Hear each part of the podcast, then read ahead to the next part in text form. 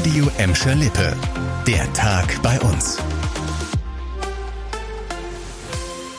Mit dir Kübner, hallo zusammen. Seit Samstag läuft jetzt schon der Großangriff auf Israel. Der Nahostkonflikt scheint weit weg zu sein, das stimmt aber so nicht ganz. Die Eskalation wirkt sich auch bei uns quasi vor der Haustür aus. Die Polizei verstärkt den Schutz der jüdischen Einrichtungen in Gelsenkirchen. Das hat uns heute eine Polizeisprecherin bestätigt. Im Mittelpunkt steht dabei die neue Synagoge in der Altstadt. Das jüdische Gotteshaus wird auch sonst regelmäßig von der Polizei überwacht. Wegen der Angriffe auf Israel werde die Taktung jetzt aber nochmal erhöht.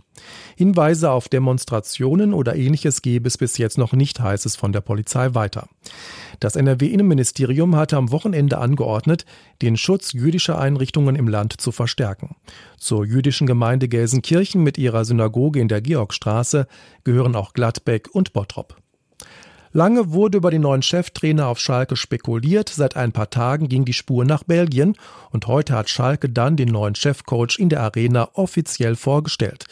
Es ist Karel Geratz. Er ist Belgier und 41 Jahre alt. Hier auf Schalke hat er einen Vertrag bis 2025 unterschrieben.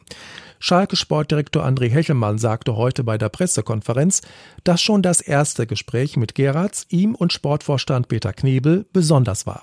Karel war sehr, sehr gut vorbereitet, kannte schon ähm, den Kader, hat sich mit Schalke beschäftigt und ähm, die Energie war zu spüren, die Überzeugung in seinen Augen. Ähm, das, war, das war toll, das war besonders und ähm, ja, als Peter und ich uns ins Auto setzten und dann zurückfuhren, äh, haben wir uns angeguckt und haben gesagt, äh, diesen Trainer müssen wir, den wollen wir bekommen ähm, für Schalke und deswegen sind wir sehr, sehr froh, dass es am Ende geklappt hat.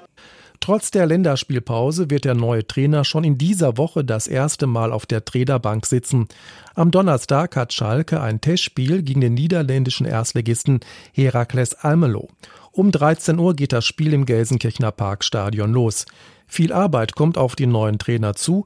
Dann drücke ich mal mit allen Fans die Daumen, dass Schalke mit diesem Coach wieder in die Erfolgsspur kommt. Von Erfolgsspur kann in der Bottropper Innenstadt derzeit keine Rede sein.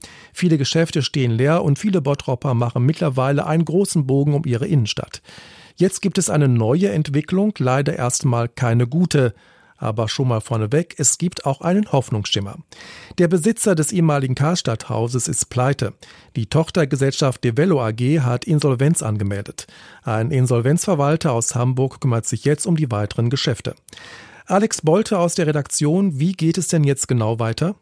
Also die Pleite der Develo-Tochter hat sich ja schon länger angedeutet. Seit Jahren tut sich am ehemaligen Karstadthaus mitten im Herzen der Bottropper Innenstadt so gut wie nichts mehr. Das fast leerstehende Haus verkommt einfach immer mehr. Hoffnung macht aber ein mögliches Engagement des Bottropper Immobilienentwicklers Oliver Helmke. Kannst du denn auch schon etwas zu den Plänen sagen? Ja, Oliver Helmke ist in Gesprächen mit dem Hauptgläubiger der Immobilie und arbeitet nach eigener Aussage an einer nachhaltigen Lösung für Bottrop. Im Raum steht unter anderem auch noch, dort Büros der Bottropper Stadtverwaltung unterzubringen. Devello hatte das leerstehende Kaufhaus an der Hansastraße vor neun Jahren gekauft. Die eigentlichen großen Pläne für das Gebäude sind alle gescheitert. Aktuell gibt es dort nur eine Drogerie und ein Fitnessstudio.